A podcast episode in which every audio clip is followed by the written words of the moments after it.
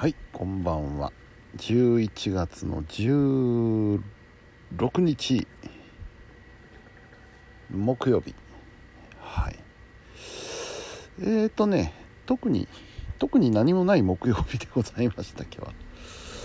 今日はねえー、まあラジオのない木曜日なので、えー、朝仕事に行きましてで昼前に帰ってきてお昼食べてお風呂入ってで今日はねあのうちのバイクがですねバイクくんが 私の重要な足なんですけれど、えー、ちょっと前からですねライトヘッドランプのバルブがねあのどうも調子悪い。つかないわけではないんだけどなんかこう明るくなったり暗くなったりするんですよ走ってると。あこれはもう寿命だなと思ってね、えー、一応あらかじめ電球は取り寄せてあったんですけどそれをちょっと交換しようと。時間もできたし。今のうちにやっとかないとそのうち寒くて外に出られなくなりますんでね。うん、えー、でヘッドランプの交換をしまして。僕ねあのー、電気製品に関しては分解したり組み立てたりって好きなんですけどバイクの分解は苦手でね なんでかなって思うんですけどあのー、まあ物がでかいっていうのもあるんですけど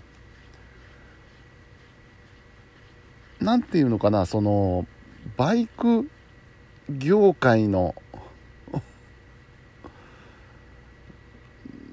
習慣みたいなのかなんかわかんないんですけどね。なんでこんなあのネジの付け方とかあのはめ込み方とかなんでこんなやりにくいやり方してんだろうなと 思うところがいっぱいあるわけですよ。要するにその家電製品でやってる勘というのが一切通用しないんですね。バイクの世界というのは。まあそりゃそうでしょうね。あの外をねもう荒れた道とかガンガン走るまあ言えば車ですから、うん、そういう衝撃にも耐えなきゃいけないし簡単にねばらけちゃったら話にならないので。そういうことだろうと思うんですけど。まあ面倒くさい。バイクの分解というのは。それでもねなんとかやりましたよ。うん。でえーあそう。あとお昼ねあの SNS にもあげましたけど前々からね、えー、YouTube で見て気になってたあの中華スープ。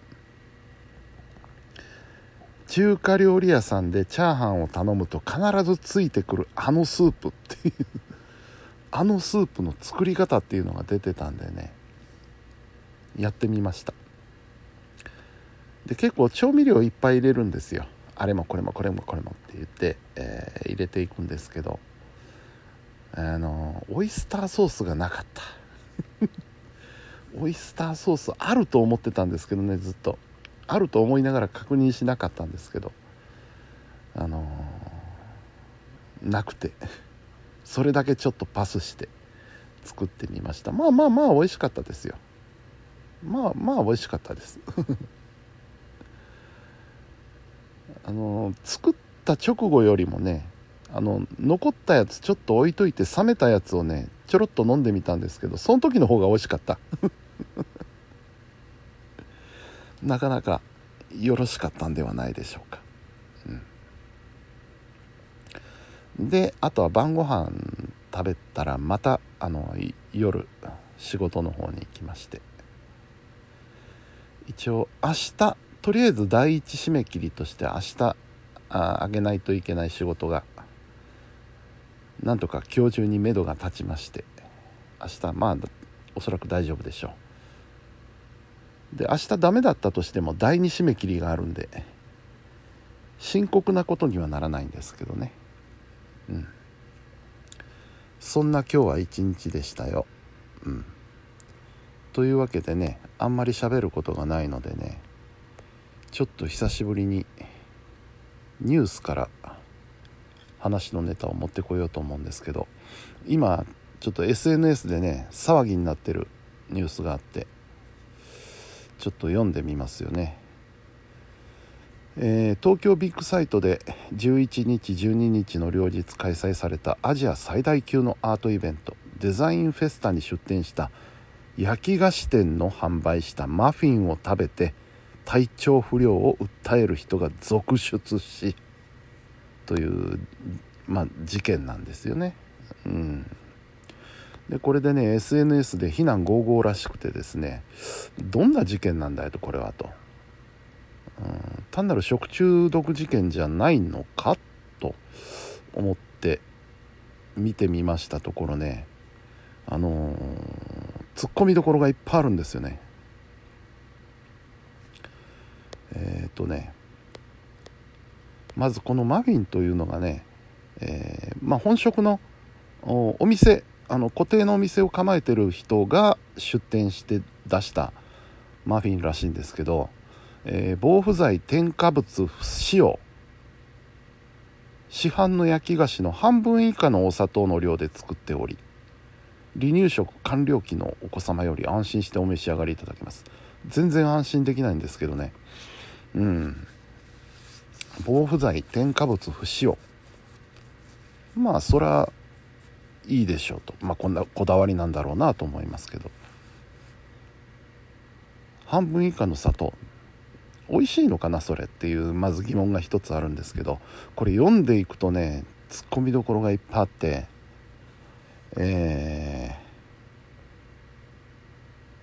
ー、あのねまず作ってからの作ってから販売するまでの日数がひどくてねとか書いてあった。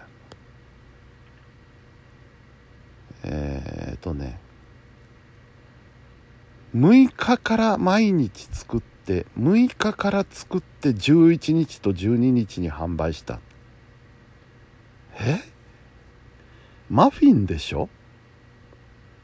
マフィンって焼き菓子だけどあのクッキーとかそういうもんとはまた違いますよね。どっちかっていうとパンに近いものじゃないかと思うんですけどパンとかケーキにね近いもんだと思うんですけどそれを5日も6日も置いといてえー、って思ったんですよ。うん。あのー僕は別に料理人でも何でもないんですけどあのサーターアンダギーを作るんですよよく。で大体人にあげる時はね長くても前日ですよ。前日に作ったやつを翌日にあげるとか。極力当日作ったものをあげるようにしてるんですけど一昨日作ったやつを今日はあげるとかちょっと怖くてできないですよ。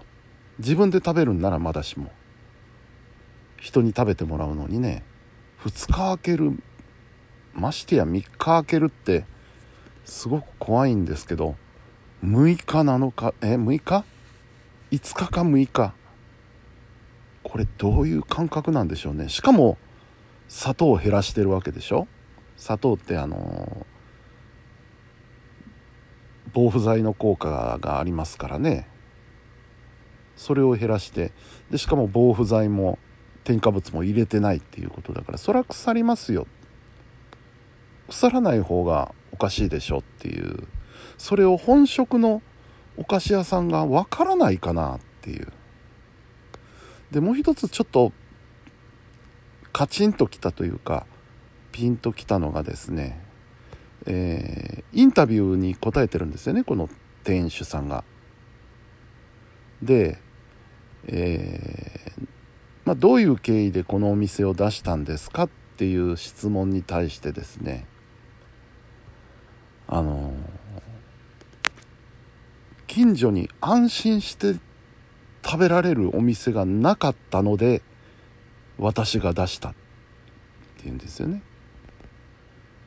安心して食べられる店がない。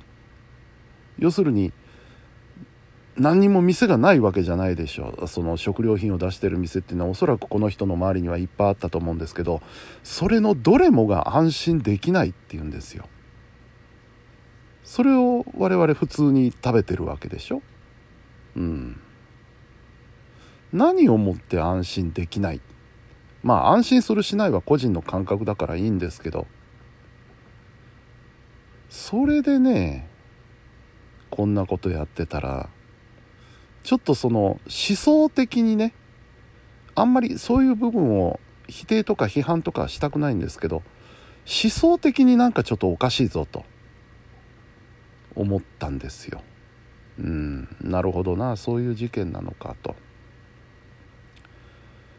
あのそもそもその周りにある食品が安心できないっていう結論に至った情報っていうのはどこから得たんですかっていう問題なんですよ。例えば今ねあのこの間もイスラエルの話になりますけどイスラエルの大使館に車で突っ込んだ、えー、そのニュースを見てイスラエルイスラ反イスラエルの動きっていうのが今多いんですけどそのほとんど多分9割9分以上の人はイスラエルの現状を自分の目で見たわけじゃないでしょっていうことなんですよ。その情報はどこから得たんですか？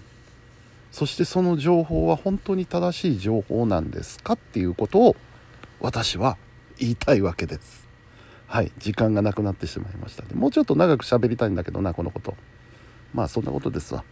また機会があったらここでお話ししようかなと思います。はい、本日も皆さんお疲れ様でした。それではおやすみなさい。